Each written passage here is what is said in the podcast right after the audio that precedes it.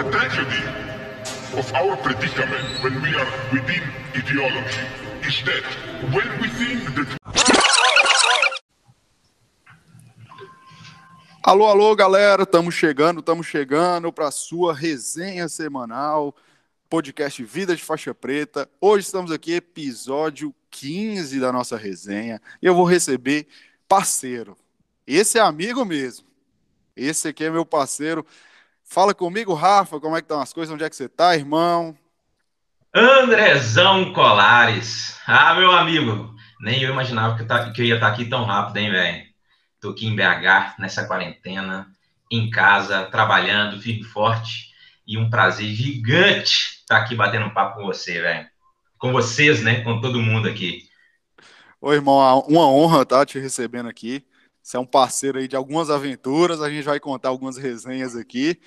E, cara, a gente fala que o podcast Vida de Faixa Preta é educação para adultos. A gente tenta compartilhar aqueles conhecimentos, aqueles insights, aquelas experiências, principalmente experiências, que a escola não ensina. E quando eu falo escola, é educação formal. Entendo escola, faculdade, pós-graduação.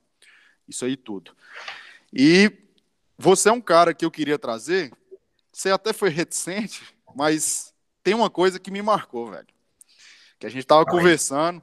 Certa vez, você que está ouvindo o podcast, era um, ali janeiro, fevereiro, eu acho, de 2016. E o Rafa, ele foi meu parceiro, ele fez intercâmbio comigo em Vancouver, nós fomos aprender inglês. E um amigo nosso, um suíço, aquele típico suíço, pode imaginar aí, fecha os olhos, imagina aquele cara lourão, cabelo, cabelo lourinho, brancão, altão e gente boa. Bem e pontual. Ele... e ele veio pro Brasil, velho.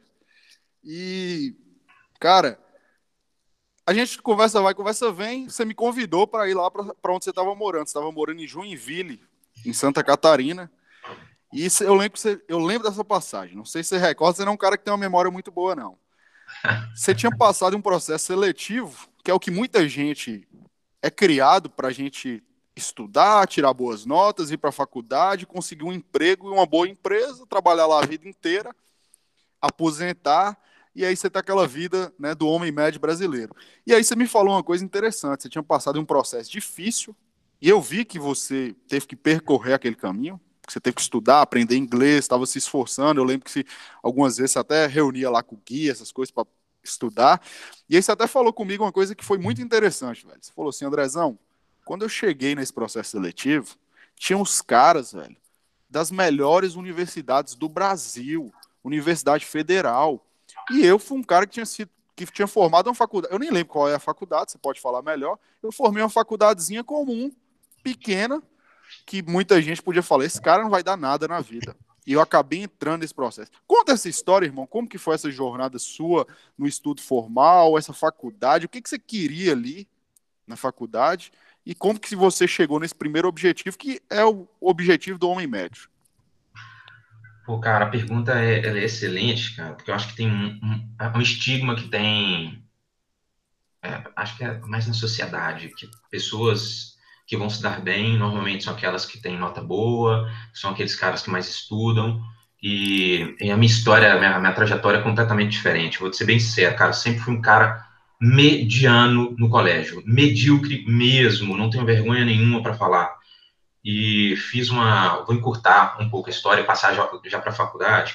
Fiz uma faculdade chamada Pitágoras, bem conhecida uhum. e particular, no interior de Minas Gerais, em Ipatinga, mediano, não ia na aula, não sei como eu fui, não sei como que eu passei na faculdade. Você matava aula para fazer o quê, irmão? para trabalhar, cara, trabalhava. Isso é verdade, eu trabalhava. Ah, trabalhava. Principalmente no final do, da faculdade. E como era 15 quilômetros da minha casa, até o meio da, da faculdade, eu matava a aula simplesmente para ficar em casa, cara, porque eu não, não, queria me deslocar nem a hora. Errado Mas, não tá. errado não tá, né? é, cara, e aí, pô, no interior, as perspectivas eram ficar no interior. Eu fazia estágio numa grande empresa, na época era Uzi Minas, onde existia a perspectiva de ficar lá. Então, cara, eu tive duas pessoas, para mim, neste momento, nesse estágio da minha vida, que me incentivaram bastante. Primeiro foi meu pai, que acreditou cegamente em mim, e um grande amigo meu que tinha virado trainee, esse cara formado em federal, morava em BH, um cara bastante inteligente nos padrões da época para é, é, notas, e o cara sempre acreditou muito em mim e, me incentivava bastante. Até que quando eu formei, cara, eu fui fazer um trainee, eu me lembro na época era da Souza Cruz, cara, misticamente, Andrezão, eu cheguei na final do trainee.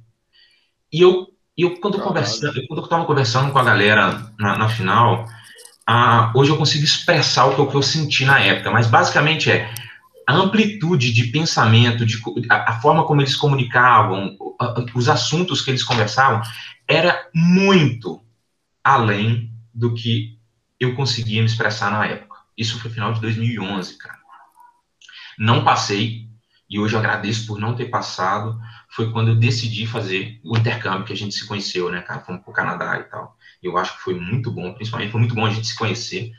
Acho que a gente teve uma amizade bem legal lá. A gente conseguiu crescer juntos, foi, foi nítido. E, cara, quando eu voltei, eu, eu fui com a intenção de estudar inglês para passar no treininho. Voltei, no primeiro ano ainda não, não passei. Entrei no Accenture na, em consultoria, na área de finanças, que não era o meu, o meu forte, definitivamente. Continuei me esforçando e passei em 2013, cara. Um cara lá do interior, mediano, na, na faculdade, no colégio, nas atitudes. Cara, eu só queria balada, mulherada, festa e esporte, cara. A verdade é essa. E no final do ano, do ano de 2013, eu passei. Éramos dois, então, é por isso que a gente é, na época. Os, cara, como dizem, os semelhantes, os semelhantes se atraem, né, Andrezão? E, cara, no final de 2013, eu me passo no segundo treininho mais concorrido do Brasil, que é o Whipple. Brastemp, 2.345 pessoas por vaga, cara. Que isso, irmão? Isso foi chocante. Eu passei em outras duas, foi chocante para mim. É, eu já vinha numa construção de, de mudança, de mudança de comportamento, de mudança de, de mentalidade. Você me ajudou muito isso no Canadá, tá, cara? Eu quero registrar isso aqui em algumas, principalmente você, eu não me lembro de ter te dito isso, que você tinha, me, tinha falado anteriormente, mas, cara, eu me lembro muito bem de uma lição que você me deu, e logo depois a gente vai falar sobre isso, nesse início de 2016. Nem você vai saber. Mas, cara, passei. E entrei na, na Whirlpool, e, início de 2014, saí de Minas Gerais, fui para Joinville, e, cara, começou uma trajetória muito legal de mudança completamente. Cara, foi um 300, foi um 180 na minha vida. Foi um 180 na minha vida, esse episódio. Tipo, revolucionou, né? Você nunca esperava estar no, numa situação daquela, no lugar daquele. Nunca esperava. E o melhor, quando eu cheguei naquela final, nas finais desse ano de, de 2013, que eu cheguei em bastante final, foram várias finais, eu, cara, eu já não via gap nenhum de mim para os caras. Eu via que estava tudo muito equivalente. E o, eu, cara, o, o, melhor é o seguinte: naquela época que treininho era um negócio muito legal, hoje em dia não sei como é que tá, acredito que já não é tão interessante assim, mas é um, é um modelo bem tradicional. Cara, eram as mesmas pessoas, Andrezão. Você pegava 50 caras e eles se revezavam entre as finais no Brasil inteiro, cara.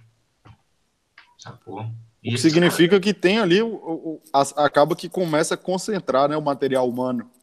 Exatamente. Forte. E aí eles passam em várias, aí vai, cara, do pacote de benefício, de quais são as vagas, do, é, do escopo da vaga, e aí a galera vai escolhendo e vai maturando, né? Mas no fim das contas, cara, eram 50, 100 caras desses, sei lá, 30 mil que, que tentavam, 50, 100 ficavam, que entravam. Entendi. Velho, um, um, até no último podcast, eu falei lá da Mamba Mentality, você que está ouvindo esse podcast, não deixa de ouvir depois, tá? Não para isso aqui para ir para aquele. Que o Mamba Mentality é a mentalidade do Kobe Bryant, que ele fala de algo de ser o melhor de si mesmo todo santo dia. Isso aqui é um valor nosso na Smart. Esse é um valor meu no Zenit de Produtividade. E isso tinha se perdido. E aí, quando você falou disso aí, cara, você falou, porra, eu sentei na mesa dos caras e falei, o que, que eu tô fazendo nessa porra dessa mesa? Porque isso aqui não é, eu não tô conectado com isso. Anos depois, ele falou: Eu pertenço a esse lugar porque eu mereço estar aqui. Conquistei, é isso aí. É, conquistou. qual que foi essa sensação de falar, porra, velho, eu evoluí pra cacete, eu sou outro cara. Como que foi essa sensação? Porque a gente nem vê, é o que eu falo com as pessoas, você vai estudando, se desenvolvendo, e de repente cai uma ficha e fala, porra, eu tô preparado. Como é que foi isso aí, irmão? Antes de responder, galera, vá escutar o podcast, o último do Kobe. É muito massa, podcast rápido, intenso. Eu escutei ontem, Andrezão, fazendo, fazendo um pedal aqui em casa, eu escutei muito bom. Cara, respondendo sua pergunta,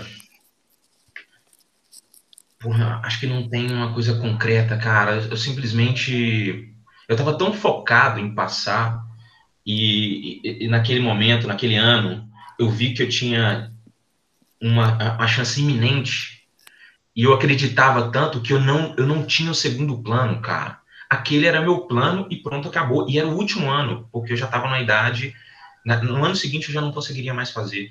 E eu não tinha segundo plano. É e pronto, acabou. Eu me lembro ainda, cara, do meu irmão, que é um cara muito sóbrio, cara, me perguntando: e aí? E, e, e se não der? Falei, cara, vai dar. E pronto. Então eu não, eu não sei, eu não absorvi isso. Eu simplesmente queria passar e, e, e fazer o negócio acontecer, entendeu? Se desse errado, meu irmão, eu não sei onde que eu estaria nesse momento. Mas como deu certo, foi muito aprendizado. Velho, você praticamente aí falou de dois princípios que nós vamos trazer depois aí no livro, né, para falar do Pensa em Riqueza, que é algo que a gente bate na tecla, mas isso é real. Você praticamente ali, analisando o livro Pensa em Riqueza, você foi o quê? Você teve o desejo ardente, que eu quero isso pra caramba, vou trabalhar duro para chegar lá. E a questão que ele bate muito na tecla, que é essa fé inabalável. E aqui é fé mais do que religião, é a fé de, cara, eu vou fazer e vai, vai acontecer. Tem muita gente que bate nessa tecla, de que eu não tenho plano B, eu vou no plano A porque eu já sei que ele vai acontecer. Algumas pessoas são meio reticentes, ah, porra, tá doido. Mas um, uma questão aqui que eu falo sempre é o seguinte: é, a gente até tentou trazer alguns convidados, vamos continuar trazendo, que bate na tecla que existe uma coisa aí no, no mercado até tradicional que se chama o pré-mortem, que é o seguinte: ah, beleza, deu merda. Fez tudo que você tinha para fazer, deu merda e deu tudo errado. E aí? A maioria das pessoas quer a seguinte crença: se der tudo errado, ela não tá tão fodida assim. Basicamente, podia ter dado errado, você não ia conseguir a vaga. Mas é aquilo que você falou, porra, eu não pertencia àquela mesa, agora eu pertenço. Você não tem o mesmo. O, a sua caixa de ferramentas está muito mais recheada. Antes tinha um martelo, agora tem o quê? Tá cheio de ferramentas, tem pá, tem furadeira, tem tudo. Exatamente. E você Exatamente. pode conseguir outras coisas. Ô, André, o que você tá falando é interessante, cara. É, eu tive um, eu tive um chefe, é, o meu primeiro chefe nesse, nesse, nesse, depois que eu entrei no Waypoint, e ele falava uma, uma, frase que é cômica, mas cara, tem muito aprendizado aí. Ele falava assim, plante batatas, mas não plante expectativas. De lá para cá, a gente vai amadurecendo, cara, e a, a, gente acaba querendo sempre ter vários planos caso não, não, não, não dê certo, né? Mas Sim. eu acho que tudo tá ligado em expectativa versus realidade. Se eu mantenho minha expectativa controlada, minha expectativa baixa, o que não quer dizer que eu não busco muito, que eu não quero muito, não quero crescer, não quero me desenvolver, não quero ter grana, não quero melhorar minha família, etc. Cara, não quer dizer nada disso. Só quer dizer o seguinte: isso pode acontecer de uma forma um pouco mais gradativa. E aí eu não coloco tanta pressão exacerbada em mim que se não der certo, eu tenho que ter um plano B mirabolante, famoso BATNA, né? Conforme a, a, metodologia de Harvard, que é um plano B quase tão bom quanto o plano A. Mas, cara, se eu controlo minha expectativa, eu ainda posso seguir no plano A, posso ter um plano B um pouco, vou falar um negócio aqui, um pouco menos pior, e, e, por aí vai, plano C, plano D. Então, cara, controle de expectativa. Naquele momento, minha expectativa era gigante, cara. Se eu não tivesse passado, meu irmão. Era um eu, choque. E eu, eu, teria, eu teria sentido um choque porque eu senti no ano anterior. Minha expectativa não estava tão alta. Mas como eu me sentia preparado naquele momento, minha expectativa estava na lua, cara. Irmão, e para chegar numa empresa grande dessa, porra, 2.500 pessoas por vaga. Isso é pior do que vestibular de medicina nas antigas. Que só tinha federal, não tinha nem particular. Velho, que tipo de habilidade você teve que desenvolver? Você aprendeu isso na faculdade lá, Pitágoras ou não? Pitágoras, inclusive, tá mandando o boletim, tá? Do podcast aqui. Isso, vamos lá, manda lá para Pitágoras de Patinga lá para fazer um mexão aqui pra gente. Lesão, cara, não, vou ser bem sincero, a gente, acho que a gente tem uma, uma opinião bem semelhante a isso, cara. Cheguei na, na empresa, mais uma vez, cara, expectativa de todo mundo, é reunião com o presidente da empresa, com o CEO da empresa, e, cara, CEO da empresa mega multinacional, e você conversa com todos os diretores, eram seis pessoas, entre milhares de colaboradores, a expectativa é elevadíssima, cara, e eu me lembro ainda que eu, que eu queria ir para uma área de novos negócios, que basicamente, naquele momento, estava focado em desenvolvimento de produto, eu era o único administrador. Eram quatro engenheiros, uma economista e eu como administrador. E eu uhum. queria ir para a área que o diretor falou: preciso de um engenheiro. Cara, eu não tinha noção de engenharia, eu estava numa empresa mega multinacional e, cara, acho que o diferencial e o que eu sempre vejo como diferencial em tudo da minha vida até hoje, cara, foi relacionamento interpessoal, cara. Eu cheguei nessa área de novos negócios que era bem pequena na época e eu ia todos os dias. Os trainees iam embora e tal. Eu ia todos os dias para a sala deles e perguntar o que, que, eu posso fazer aqui. Conversar com todo mundo, conhecer todo mundo. E quando eles foram fazer escolha, a gente escolhia e eles nos escolhiam. O, eu lembro do diretor, ele, ele falou, cara, você não me deixou escolha, você já é pertencente do grupo. Então, acho que é isso, cara, se relacionar, se comunicar, entrar sem pedir licença de uma forma mineirinha, né? bem humilde. Eu acho que foi isso que aconteceu, cara. Você sempre foi assim, né, velho? Cara de conectar.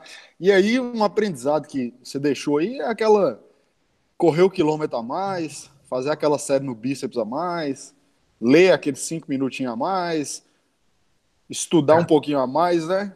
Sim. Então, assim, isso aqui é uma coisa que eu bato muito na tecla, Rafa. As pessoas acham que. A... E aí, eu não acredito muito nisso, que é assim, ah, eu tenho que fazer o que me pedem para ser feito. Então eu entro 8, e se é para eu sair 17, eu vou sair 17. E 16,57 eu já tô arrumando minha mochila. Você pode fazer isso, velho. Tá tudo certo. Mas entenda, tem outras pessoas que vão embora 17,57, vai ficar uma hora mais que você. E não adianta olhar no fim do ano, no pagamento do bônus, no carro diferente, na viagem mais bacana para aquele cara 17,57, fala, como assim? Por que, que ele tem mais, faz mais do que eu? Né? Ele planta todo dia mais, ele vai colher muito a mais, porque todo dia ele planta um pouquinho. Lá no final, o jardim dele está muito mais bonito e muito mais recheado. Faz sentido? Faz todo sentido. O que você falou aí é tudo. E eu tento colocar essa semente nas pessoas que trabalham comigo e as pessoas que escutam o conteúdo o que que eu posso fazer para dar aquela milha a mais, aquele quilômetro a mais, aquele pouquinho a mais. Isso é um diferencial. E lá dentro, velho, porque a gente vai chegar nesse ponto. Como que foi essa experiência de trabalhar numa empresa gigantesca e quando foi que deu a luz? Porque a gente vai chegar de que hoje você é um empresário. E eu não sei quanto que essa semente brotou dentro de você. Mas tá. quando, como que foi trabalhar lá dentro e quando foi que essa sementinha começou a brotar, começou a te incomodar? Cara, eu, é, primeira experiência, primeiro aprendizado dessa, dessa experiência foi, cara, não tem impossível, né? Impossível tá, tá, tá com a gente, a gente, é só a gente correr atrás. É, Diga-se de passagem, sempre fui um cara mediano e consegui entrar no segundo treininho mais concorrido do, do país aquele mês, aquele ano. Cara, o segundo aprendizado foi a quebra da cara. Vamos falar só de coisa boa aqui, vamos falar de coisa ruim também, né, gente? De aprendizado. É, dois anos e meio depois, isso já. Assim, dois anos depois, eu comecei a trabalhar nitidamente igual eu sempre, igual eu sempre fiz, de forma mediana. Simplesmente, cara, é, me desmotivei completamente não estava engajado onde eu onde eu estava, com o que eu estava fazendo, não acreditava naquilo e fui demitido no dia 4 de junho. Eu nunca imaginei ser demitido naquele momento, né? Depois que eu passei todo esse aprendizado e fui demitido no dia 4 de, de julho, desculpa. E, e você encontrou alguma resposta, irmão? Cara, sim, completa. Foi total dentro de mim. Em momento nenhum eu culpei nada nem ninguém, cara. Foi eu. Eu simplesmente fiz um flashback de tudo que eu tava fazendo. E, cara, tava tudo em mim. Eu, eu, eu simplesmente não performava mais, não me conectava mais, não, não tinha aquele brilho no olho e, e só eu que não enxergava que por motivos óbvios eu ia ser demitido. E, inclusive, o, o, a, o meu líder, que na época me demitiu, cara, ele me, ele me falou uma, uma coisa na reunião né, de demissão falou, cara, eu tô te fazendo um favor e com a lágrima no olho, mas um dia você vai. Um dia você vai entender isso. Cara, eu entendo muito, cara. Demorou uns 4, 5 meses para entender isso e eu entendi. E hoje eu sou muito grato a ele. A gente conversa, eu sou muito grato por ele ter feito isso comigo. Foi um baita aprendizado. O que, qual é o segundo aprendizado, né? Eu falei o primeiro, o segundo foi. Uhum. Por mais que a gente mude o patamar, Cara, a vida é uma, é uma esteira, igual de aeroporto, né? Uma, uma escada rolante, vamos lá, escada rolante. Meu, se você para, cara, ela continua andando ali. E se você não acelerar, não passar, não ir mais rápido que ela, se você não subir a escada, você fica para trás, cara. Você vai andar um pouquinho, mas você fica para trás. E eu fiquei para trás. Eu fiquei para trás em mentalidade, fiquei para trás em conhecimento, porque eu achei que eu tinha passado, tá tudo certo, agora vou ser bem sucedido, Pronto, acabou. Tô no caminho das pedras. Nada, não tem bala de prata, cara. Eu quebrei a cara mais uma vez. É, e aí. Pode falar, irmão. Cara, aí foi uma grande virada. Que eu estava participando, é, assim, estava tão desmotivado que eu estava participando de um processo seletivo. Entrou uma Headhunter em contato comigo em junho, maio, junho, não me lembro, já estava participando do processo seletivo para entrar na Shell. E eles tinham entrado em contato comigo em janeiro. Eu me lembro que foi um sábado de manhã, cara. Eu, eu tava indo. Tava no sul, né? Tava indo surfar sábado de manhã, cara. Nem sei surfar, tá? Deixar bem claro aqui. Porra, você vai morar em Santa Catarina e não aprendeu, velho? Cara, fiz, fiz algumas aulas e tal, aprendi depois um pouquinho, mas verdade seja dita, deixa eu tirar uma onda aqui. Tava indo surfar, sem saber surfar, tava pegar um jacarezinho, na real. E, e entraram em contato comigo e, cara, em janeiro de 2016, eu não tinha vontade nenhuma de sair da empresa. Eu, eu neguei sem saber a proposta. E eles entraram em contato comigo em maio, junho, não me lembro exatamente, foi quando eu comecei a participar do processo seletivo. Me demitiram em julho, em agosto eu estava entrando na Shell, em agosto de 2016. Aí, aí, aí foi mais uma reviravolta na minha vida, cara. Foi quando entrei na segunda empresa, na segunda multinacional. Você foi morar onde? Nossa, eu morei no sul inteiro, cara. Em, em, dois anos que eu fiquei lá, dois anos e meio que eu fiquei lá, eu morei em todas as capitais, Chapecó. Ah, cara, eu morei nas, nas todas as capitais, Chapecó e Eu lembro, você estava em Chapecó quando, quando aconteceu o, o acidente, né? Em novembro de 2016, cara. Isso mesmo. Tava lá, novembro de 2016.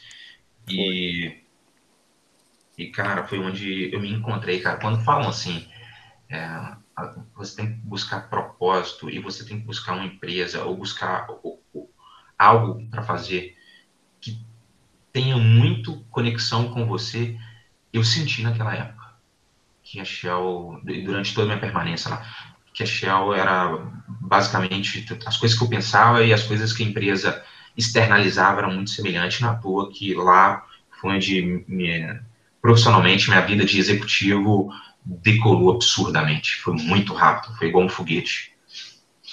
Foi aquele tesão mesmo, né? Porra, eu vou lá para construir, eu vou lá para fazer, eu vou lá para desenvolver, eu vou lá para porque isso aí é algo muito interessante, né? De você estar tá conectado com essa, esse, esse porquê maior, esse propósito maior, porque quem está escutando aqui se falta esse tesão mesmo de, pô, exemplo, Rafa, eu posso ficar aqui o dia inteiro, velho, fazendo isso aqui. E eu não acho que eu tô trabalhando. Eu faço Exatamente. mesmo, porque eu curto a parada, entendeu? E é então, é Você curte o processo? Você curte? É, e é nítido, eu, eu, eu, escuto seus podcasts, eu, eu tô aqui de frente para você e vejo que você se diverte fazendo. Da mesma forma que eu tenho certeza que você se diverte é, fazendo o Gil. E, Exatamente. E E na hora que você vê, passaram duas, três, quatro horas e, cara, o tempo não passou, né? Assim, e o tempo passou e você nem viu, né? Você se divertiu. Foi exatamente isso, cara. Foram dois anos e pouco na Shell, eu não vi o tempo passar e o... eu vou responder aquela pergunta de quando foi o estalo, tá? Eu não vi o tempo passar, eu subi feito foguete, eu dei resultado absurdo, tudo porque eu quebrei a cara e eu vi que, cara, não podia me desmotivar. Então, sempre quando eu estava começando a perder um pouco mais o foco, um pouco mais o tesão fazer, eu buscava alguma coisa diferente. E eu tive chefes magníficos lá, cara, líderes magníficos lá, que os caras me deram autonomia total. Total. Cara, eu me lembro de um, de um chefe meu, o Richard. Ele me ligou na tarde, cara, e eu tava fazendo crossfit três da tarde. Ele, o Rafinha, carioca, a gente boa pra caramba. Rafinha, onde que você tá? Eu falei, tô fazendo crossfit. Ele começou a rir, ele falou, você é foda, na hora que você terminar, me liga.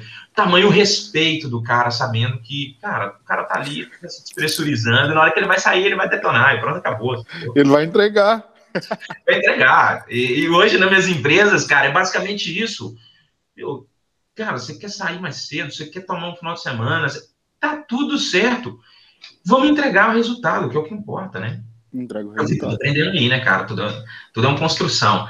E o, o estalo, Andrezão, para empreender, cara, eu, cara, eu sempre, eu sempre gostei. Meu, eu jogava tênis quando de infância e o meu pai não era um cara que incentivava muito esporte e tênis é um esporte caro. Eu sempre fui, a gente era classe média, média mesmo. Cara, eu vendia bolinha, vendia raquete, porra, comprava aqui em BH, tem um shopping é, camelô, chama Oiapoque, cara. Eu comprava na época que eu passei no trainee lá no sul, cara. Eu comprava tênis, comprava fone, vendia para ganhar um dinheiro a mais, cara, para sobrar mais dinheiro. Então, cara, acho que eu sempre tive esse negócio de vender, de. De, de entrar, né? De, de, de, entrar no campo de batalha. De entrar no campo de batalha. Sempre tive, cara. E, e, em 2018 eu fui empurrado, né? Eu tive uma, um, um, probleminha de saúde na família, no qual eu queria voltar.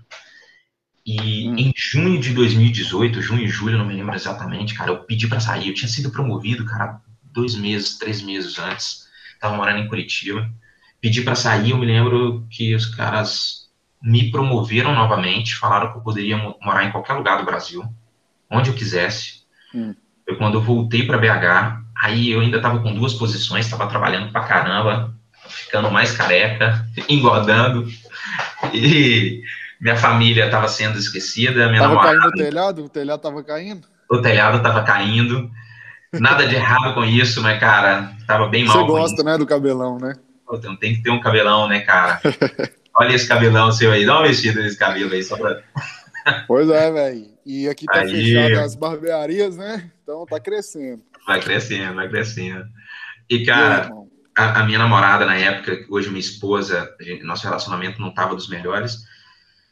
E eu falei, cara, não, não adianta. Eu aceitei o, o desafio, fui promovido novamente em poucos meses, por ego, total ego. E uhum. aí, quando eu pedi para sair de novo, eu me lembro dos caras terem me oferecido um ano sabático, cara.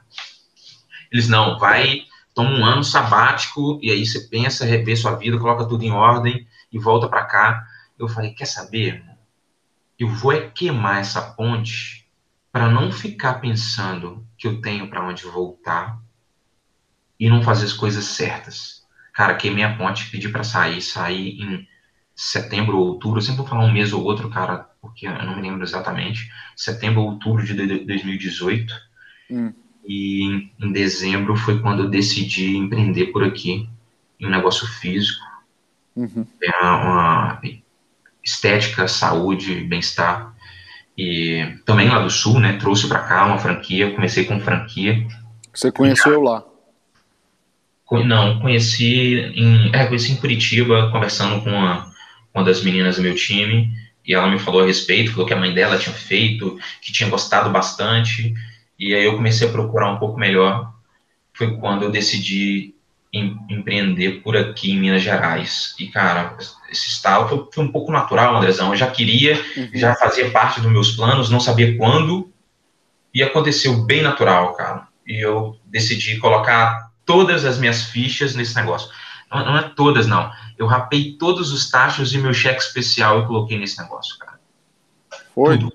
Foi tudo, tudo. Assim, E até energia. a culpa do corpo. Voltei para casa, na casa dos meus pais. Aham. Eu não tinha dinheiro para ir ver a minha, minha namorada na época que ela foi atrás. Ah, ela foi nesse processo, ela foi fazer residência no sul. Hum. E seis meses depois eu vi para cá, ela ficou um ano e meio lá ainda. Eu não tinha dinheiro para ir lá, cara. E foi, foi uma época difícil esse começo de empreender. E lembrando que foi final de 2018, início de 2019, né? Uhum. E como que foi esse começo aí, irmão, para abrir o negócio? Você já tinha uma experiência, você falou de liderança, que é uma habilidade incrível, você já tinha essa habilidade, mas como que foi entrar nesse mundo? E qual que é a importância aí do desse empreendedor ou aspirante empreendedor de pegar uma franquia boa? Porque o, o modelo de franquia é um modelo que vai te oferecer já uma uma expertise, uma estrutura, processos. E provavelmente, se você pega uma boa franquia, você está pegando algo que já foi testado e validado, Isso aí. certo? E aí, me explica como foi essa experiência e qual que é a vantagem aí para quem quer começar a empreender ou quem já é um empreendedor e fala, pô, eu quero trabalhar com uma marca bacana, que tem um propósito conectado com o que eu acredito. Porra, tiveram algumas perguntas aí muito pertinentes, cara. Muito, boa, muito, muito boas essas perguntas. Cara, a, a primeira coisa, quando eu saí e decidi empreender, e eu vi o digital, o que, que era o digital, e não era simplesmente o meu Instagram, o meu Facebook, e eu vi o poder daquilo, meu irmão, era a mesma coisa. Vocês já viram aqueles. é, foram na roça, aqueles caras.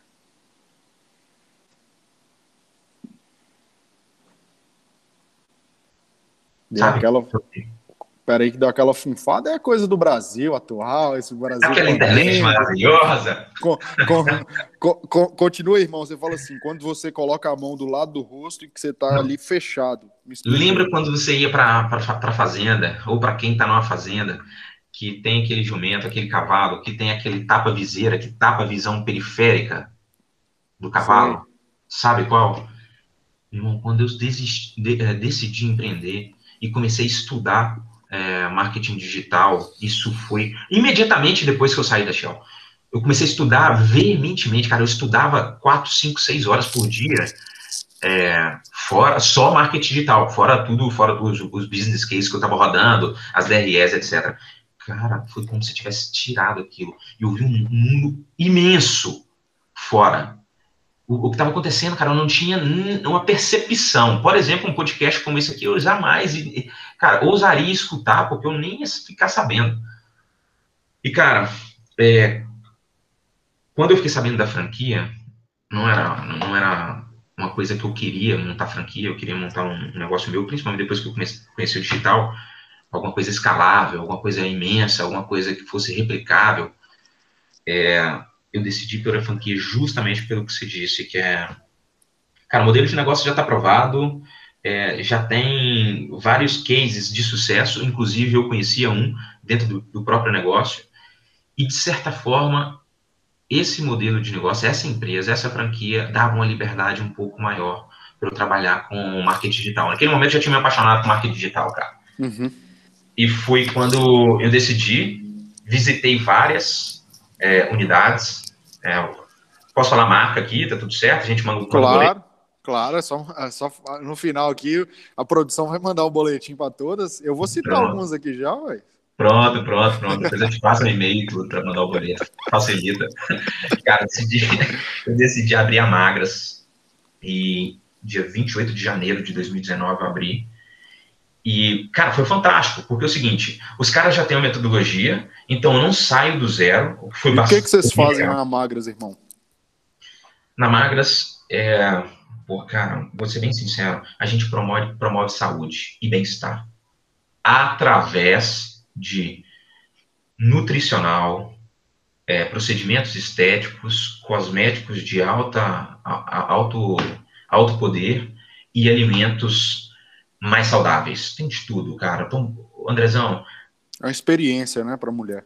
a experiência. O meu objetivo e o meu propósito é deixar com que as pessoas saiam da clínica muito melhores que elas voltaram.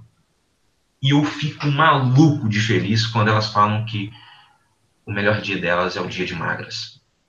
Quando elas vão para a clínica e aquele dia é o dia de despressurizar. E, a, e as minhas clínicas, a, a, cara, a equipe, as equipes são fenomenais, elas são. É leve, cara. Você tá lá, se sente a leveza, a alegria. E eu acho que se a gente vai promover saúde e bem-estar, tem que ter, tem que ter leveza primeiro de dentro para fora. Paixão, é. né, pelo seu próprio negócio, acreditar no que vocês fazem. Acreditar. E a equipe lá tem o mesmo propósito, que é mudar a vida das pessoas, sabe? E, cara, não é nada da boca para fora. Quem tá lá vê. E eu acho que o meu papel fundamental, o meu principal, é a cultura nas empresas. Hoje, infelizmente, eu não consigo estar presente em todas, não consigo conversar com todo mundo, não, não, não sei mais o nome dos namorados, dos maridos, infelizmente. Você não, é bom de, você não é bom de, você não é bom disso, não.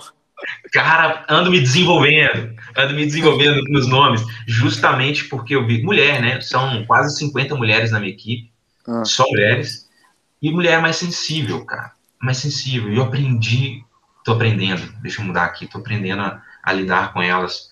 E, cara, quando eu falo o nome do namorado, o nome do marido, o nome do filho, eu vejo o brilho, que é cara, sabe, é aquele negócio. O poxa, impacto mesmo, né, velho? Cara, é, preocupação é, com, com, o próximo.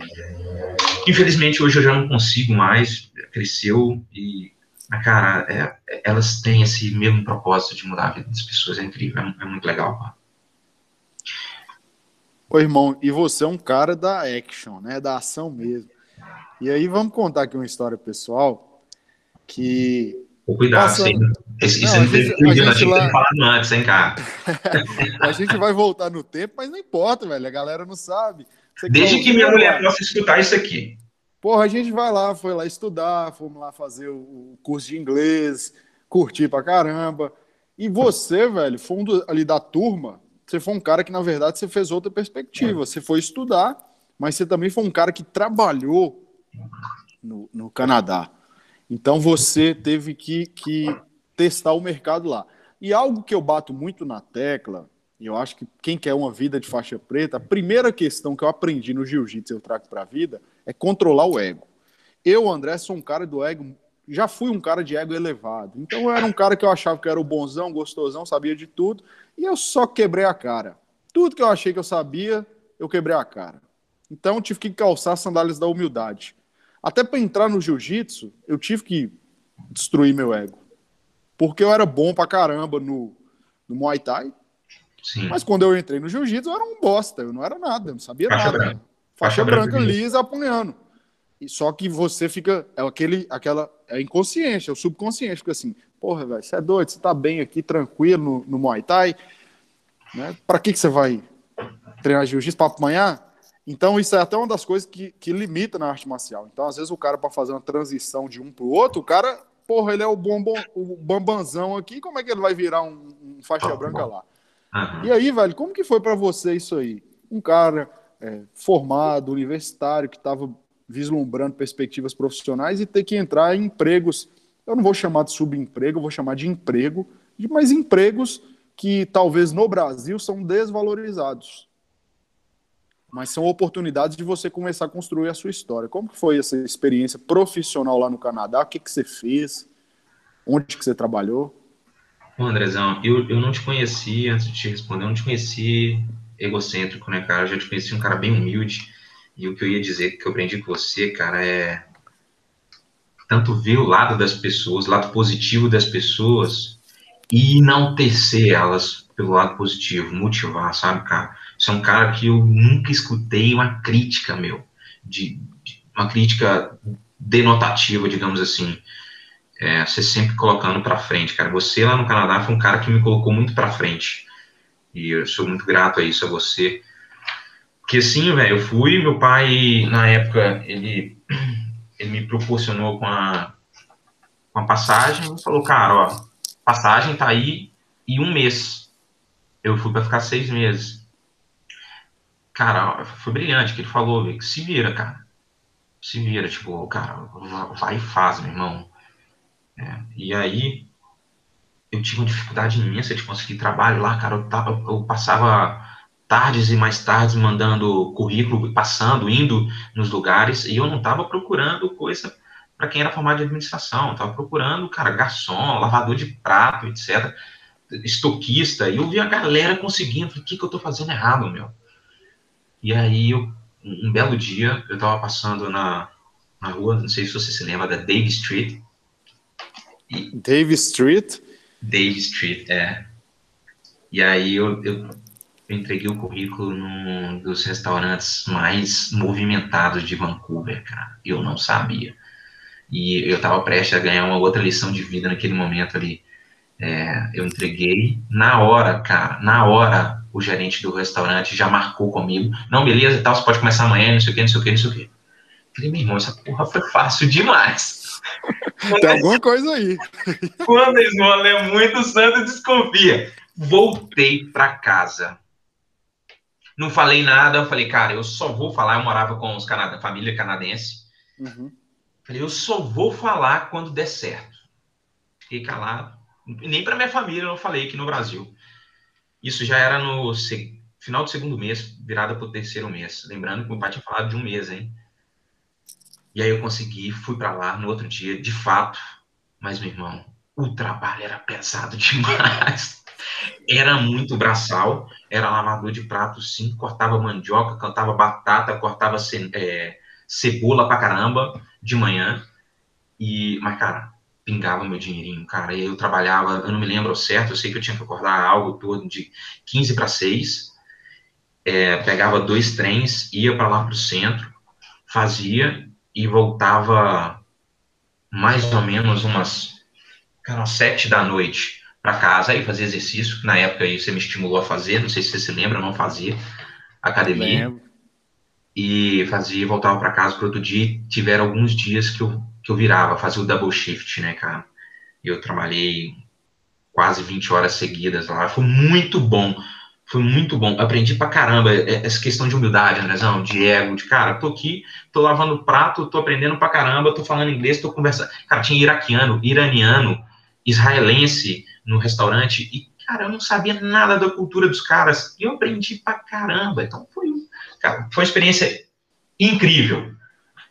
E o suficiente para me manter lá, entendeu? Juntar um dinheirinho ainda, voltar com um dinheirinho, pra gente curtir balada, pra gente fazer bagunça. Foi, foi legal pra caramba. Eu lembro, você era o cara mais rico da balada. Passou um tempo, você era o cara mais rico da balada. Eu te paguei umas cervejas lá, Andrezão. Você podia... Pagou, você... pô. Você chegou e falou assim: pode deixar que hoje é por minha conta. já pegou as long necks. E aí bebíamos duas cervejas, vambora, que agora já não consigo pagar mais, né? Velho, Paulo, mas você falou uma coisa interessante aí, né? Controlou o ego e tal, aprendi pra caramba, desenvolvi meu inglês. E até uma das coisas que a gente eh, brinca que nada em vão, né, velho? A gente até assiste aquele filme lá do. O novo Karate Kid, novo, novo antigo, tem Jack Chan e o filho de Will Smith, aí ele brinca lá, né? Tira casaco, bota casaco, e tudo, tudo entra aqui dentro da cabeça e de alguma forma, algum dia você vai processar. Você pode não processar hoje, mas um dia você processa. E aí você falou essa questão aí, velho, de, de conhecer gente de várias etnias, nacionalidades, religiões. E a gente teve essa oportunidade, e talvez na época a gente não tenha valorizado assim, não, tinha, não tenha caído a ficha, mas com o tempo vai caindo, certo? Porque, pô, é inconsciente, porra. A gente aprendeu pra caramba, a gente conheceu pessoas lá, exemplo, a gente, não vou citar não, mas a gente conheceu pessoa, é árabe, a gente conheceu árabe que era doido e furava, e furava o Ramadã. A gente não pode falar que senão mata o cara. Vamos matar o cara lá.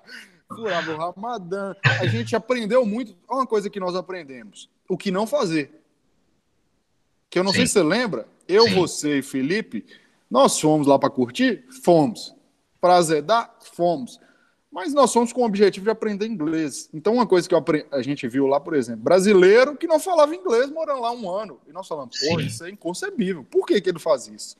Andrezão, eu não sabia, eu não, eu não conhecia o seu sotaque, o sotaque do Felipe, até o terceiro mês, meu irmão. Sotaque português. A gente ficava conversando em inglês, velho. Você lembra? A gente conversava em inglês, velho.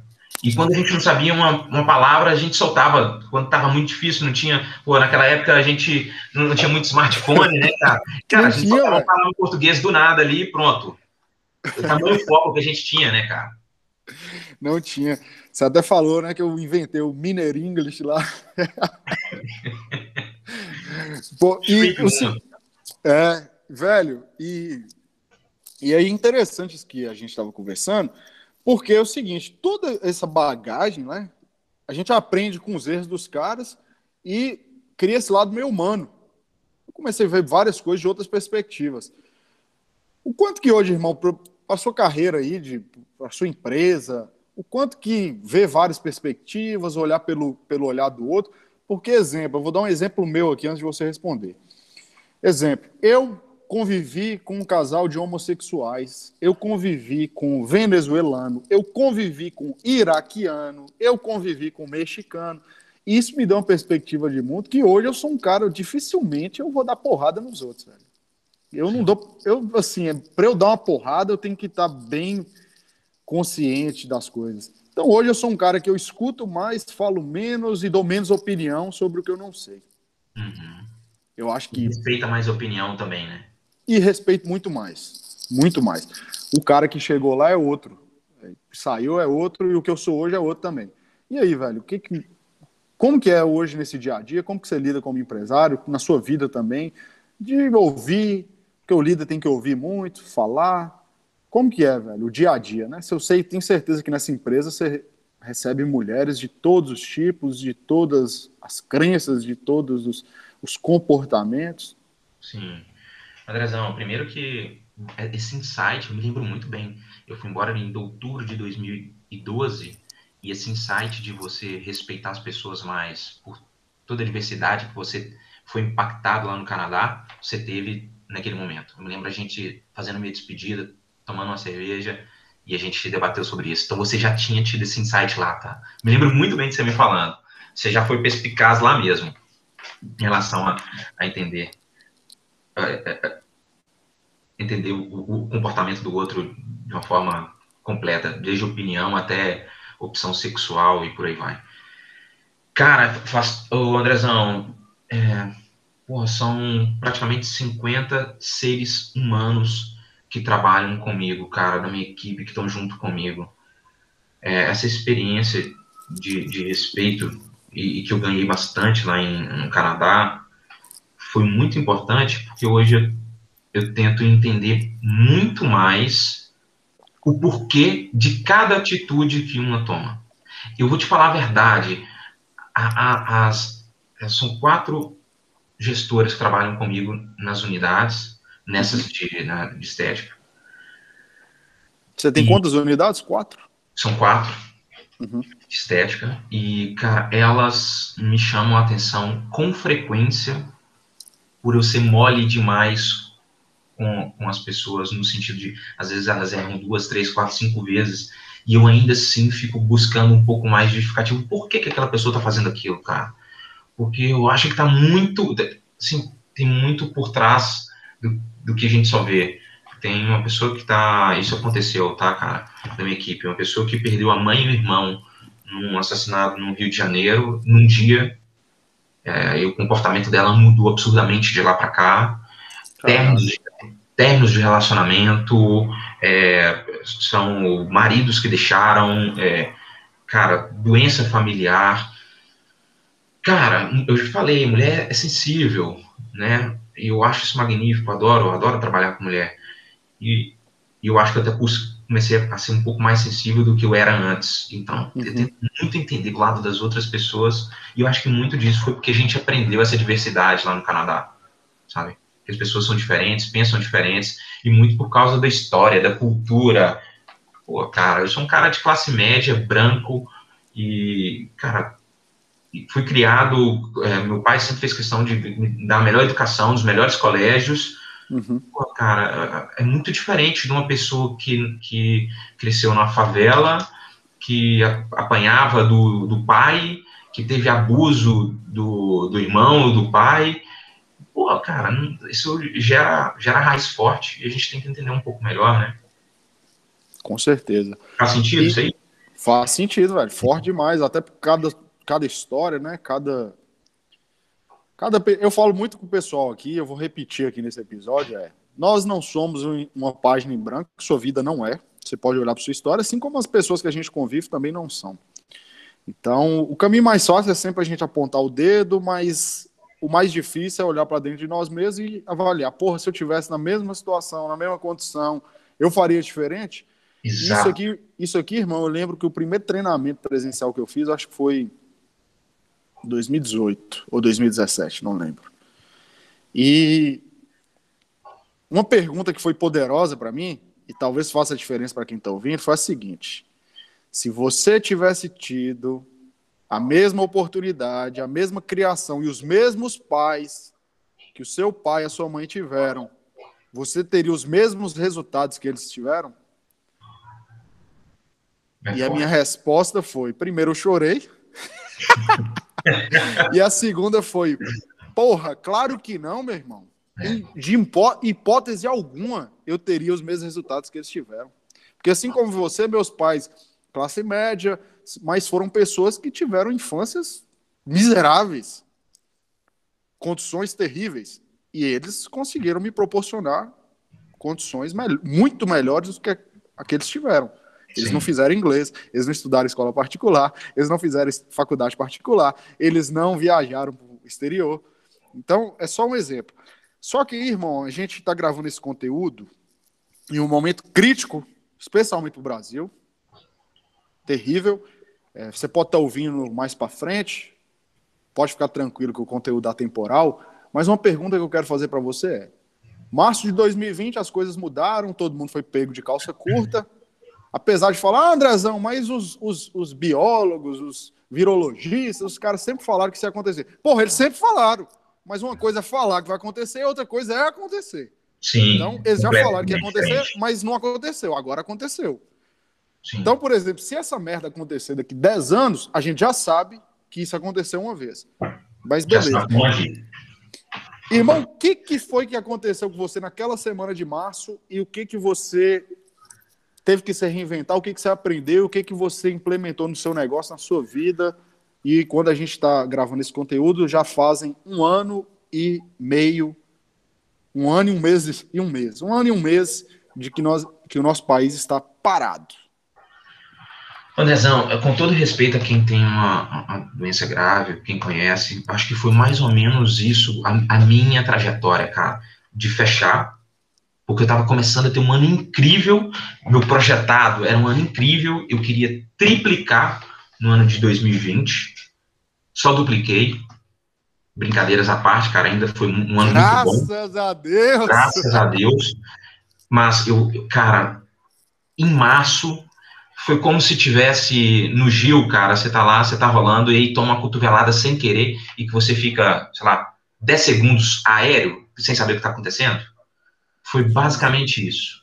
Em março, eu fui entender e eu tava vindo uma jornada de trabalho tão árdua nos últimos anos, cara, que eu tomei abril para descansar, para entender o que que estava acontecendo clínicas fechadas, tudo fechado, faturamento zero, custo é, relativamente alto, consegui segurar bastante. Hum. E no final de abril, Andrezão, vamos lá, quase um mês e meio, olha a demora da minha reação. Quase um mês e meio depois, eu fui, cara, vamos agir, vamos colocar tudo no online, vamos fazer é, vários é, é, tipos de serviço online, fiz produtos online para fazer o negócio acontecer. André, sendo bem sincero, galera, eu não acreditava. Se eu não acreditava, imagine o meu time. Eu não quis nem saber, simplesmente vamos fazer, vai ser legal, vai ser massa pra caramba, vamos fazer até o primeiro fazer. Eu sabia que a partir do primeiro, a partir do momento Primeira ação. Que o primeiro conseguisse vender, a primeira conseguisse vender, ia destravar a nossa cabeça. Dito e feito. Não demorou, foi muito rápido. Começo de maio. A gente montou serviço online, um produto online, vendemos no começo de maio, e aí a chave virou completamente, cara. Virou completamente. Óbvio que o, o, o nosso negócio é físico, ele não não estava performando igual antes, performou muito melhor do que eu imaginava, se mostrou muito resiliente.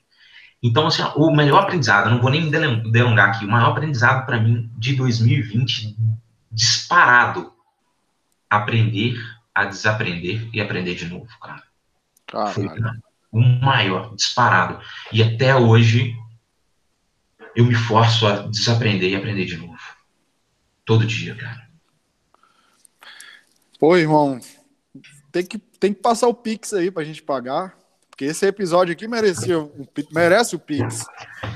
Veio, é o seguinte, então. vamos bater numa tecla aqui. Você falou de uma coisa, a gente tá chegando aqui à reta final. É...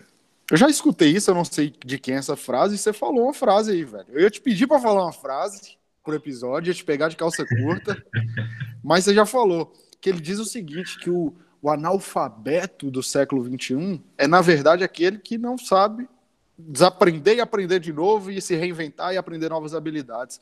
E você que está ouvindo até agora o podcast Vida de Faixa Preta, é porque você está comprometido com isso, de aprender, reaprender, se desenvolver novamente. E daqui para frente, eu acho que nos próximos anos, essa, essa é realidade. Nós vamos ter que nos reinventar o tempo inteiro. Antigamente, né, Rafa, o pessoal falava de sete em sete anos, você tem que se reinventar. Hoje em dia, eu acho que é de seis em seis meses, ou até menos.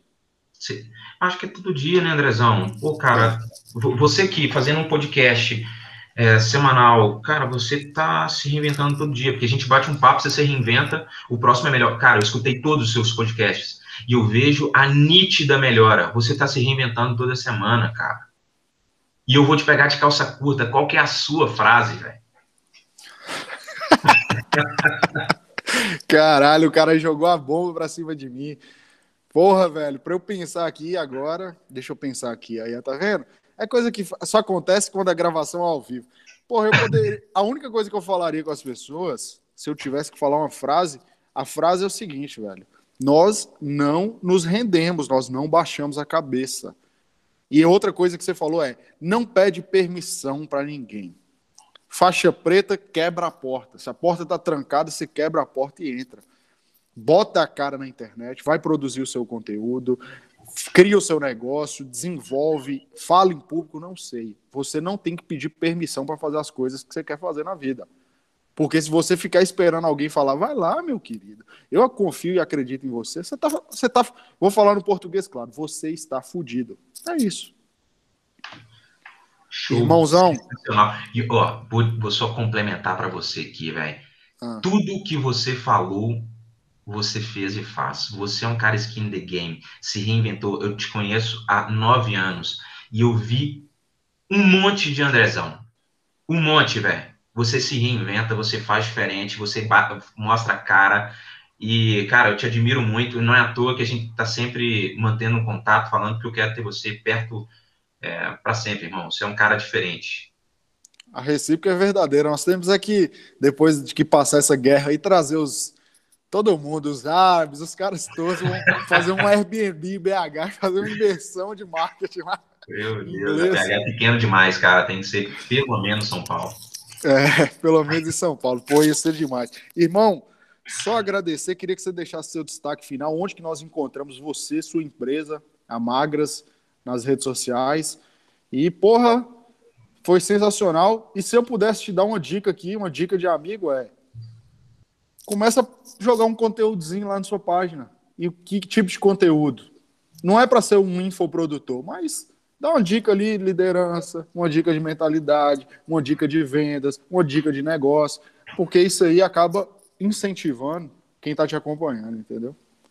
Cara, tem me falado bastante isso aí. Já não é a primeira, segunda nem terceira vez nos últimos 20 dias. Cara, Facebook, é, Facebook e Instagram, Rafael Birro, e das empresas magras Sete Lagoas, Betim, Araraquara e Anchieta. Prazer oh. imenso falar com todo mundo aqui. Desejo o melhor para o podcast Faixa Preta. Sigo escutando. Irmão, aquele abraço. Irmão, só agradecer. Obrigado por, pela presença, pelo conteúdo. Mandando aí o boleto para Magras, quatro unidades da Magras, Pitágoras, de Ipatinga, Souza Cruz, Shell, Shell e Whipple. E o IPA. E só falta agora, viu? Porque eu já coloquei aqui a atração. Ambev, e Monster ainda vão patrocinar o podcast Vida de Faixa Preta. Não Então é isso, demorar. meu irmão. Fica com Valeu. Deus, um forte abraço e até a próxima. Abraço pra todo mundo.